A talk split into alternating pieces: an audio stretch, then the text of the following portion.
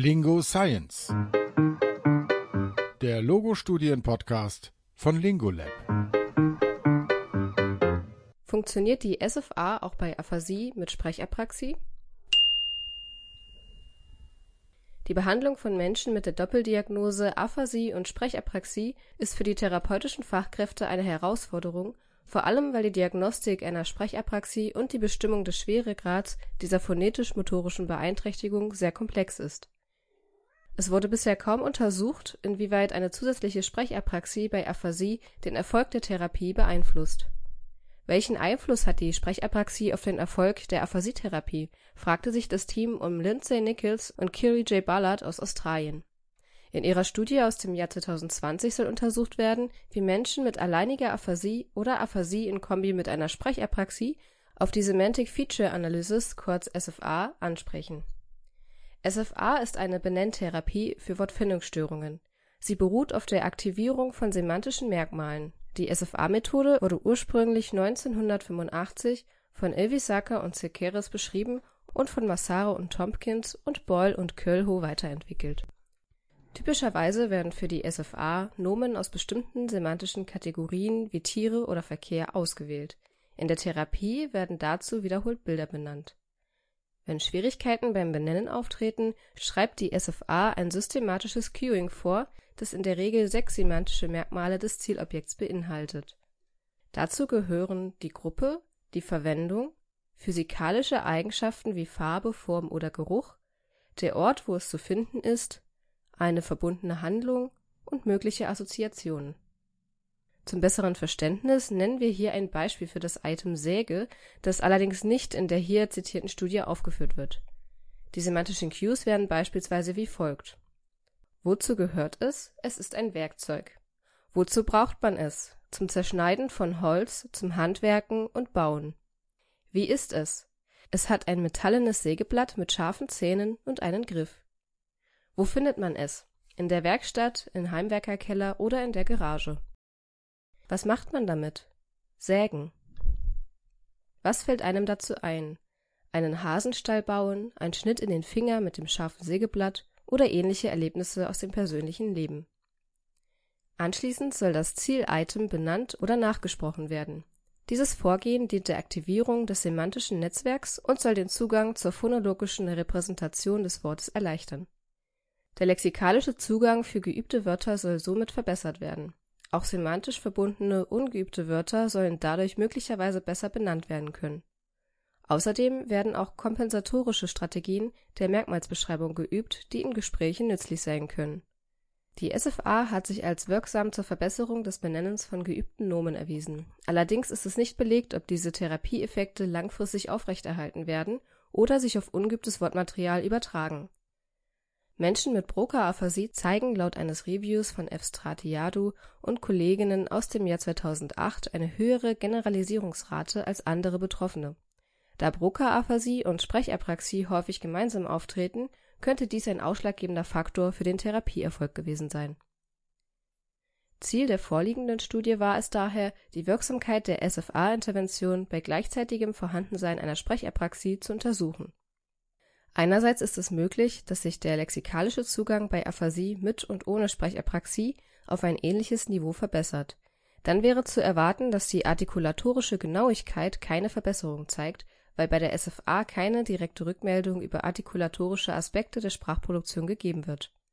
Andererseits könnte das Fehlen eines artikulatorischen Feedbacks auch dazu führen, dass das Ziel-Item nicht abgerufen werden kann das intensive Training bei SFA könnte jedoch durch die große Anzahl von Übungen und Wiederholungen auch ohne Rückmeldung über die artikulatorische Genauigkeit ausreichen, um den lexikalischen Abruf und zusätzlich die artikulatorische Genauigkeit bei Sprechapraxie zu stimulieren. An der Studie nahmen insgesamt 22 muttersprachlich englisch sprechende Erwachsene teil, zwei brachen allerdings vor Ende der Studie ab die Teilnehmenden waren zwischen 18 und 80 Jahre alt und hatten einen einseitigen Schlaganfall in der linken Hemisphäre, welcher die Aphasie mit oder ohne Sprechapraxie verursachte. Die Probandinnen und Probanden sollten vormals rechtshändig sein und ausreichend hören und sehen können.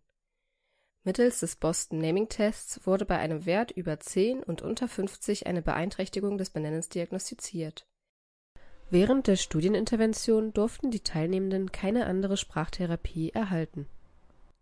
Alle Testpersonen unterzogen sich Testungen vor der Intervention und dreimal während der vierwöchigen Intervention. Die Therapie fand viermal die Woche für je eine Stunde statt. Follow-up-Daten wurden einen Tag, eine Woche, einen Monat und zwei Monate nach Beendigung der Therapie erhoben die sprachtherapeutischen Fachkräfte waren verblindet und wussten somit nicht, ob eine Sprechapraxie-Diagnose vorlag oder nicht. Jedoch wird in der Studie nicht ganz klar, wie das umgesetzt wurde. Anscheinend waren die Therapierenden nicht besonders vertraut mit dem Störungsbild der Sprechapraxie. Zusätzlich waren die Durchführenden über die Studienfragestellung nicht im Bilde, ebenso wie die Probandinnen und Probanden.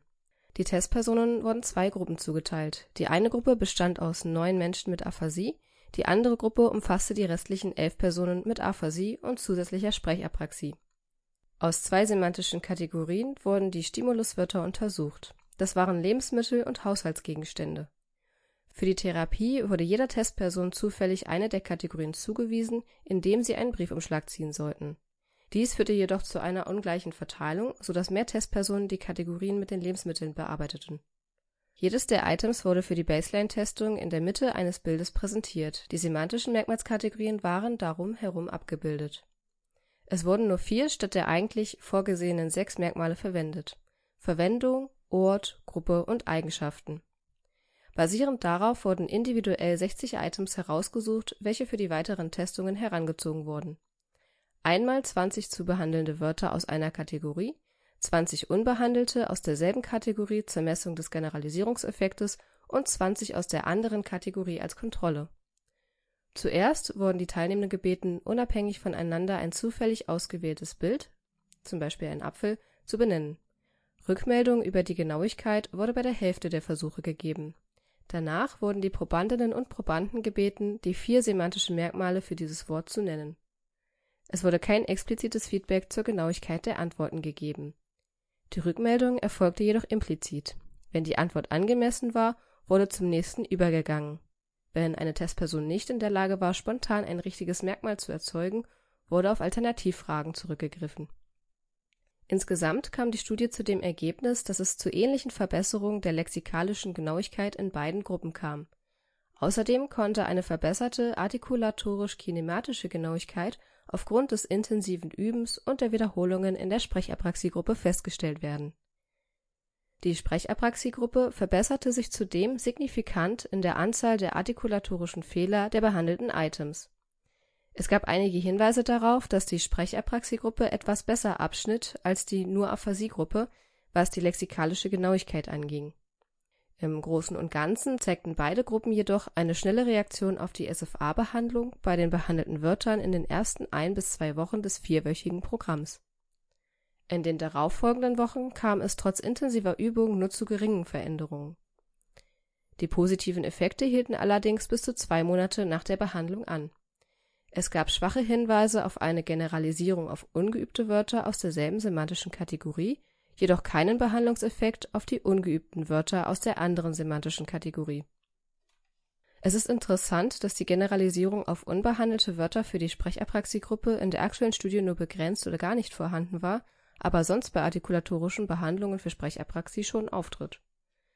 Der Unterschied könnte in der Auswahl der Stimuli liegen, die für die Behandlung und die Messung der Generalisierung ausgewählt werden bei Sprechapraxie hat die Auswahl von Wörtern mit ähnlichen artikulatorisch-kinematischen Eigenschaften zum Beispiel Plosiven gegenüber Frikativen) einen positiven Einfluss auf das Lernen der behandelten Wörter und die Generalisierung auf unbehandelte Wörter mit ähnlichen Eigenschaften.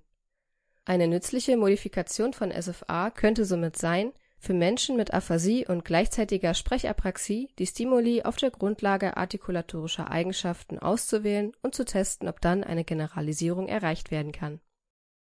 Insgesamt kann jedoch festgehalten werden, dass das Vorhandensein einer motorischen Sprachstörung die Reaktion auf eine sprachbasierte Benenntherapie nicht beeinträchtigt. Sowohl mit als auch ohne Sprechapraxie können deutliche Verbesserungen in der Semantic Feature Analysis erreicht werden und das sogar in Bezug auf artikulatorische Leistungen.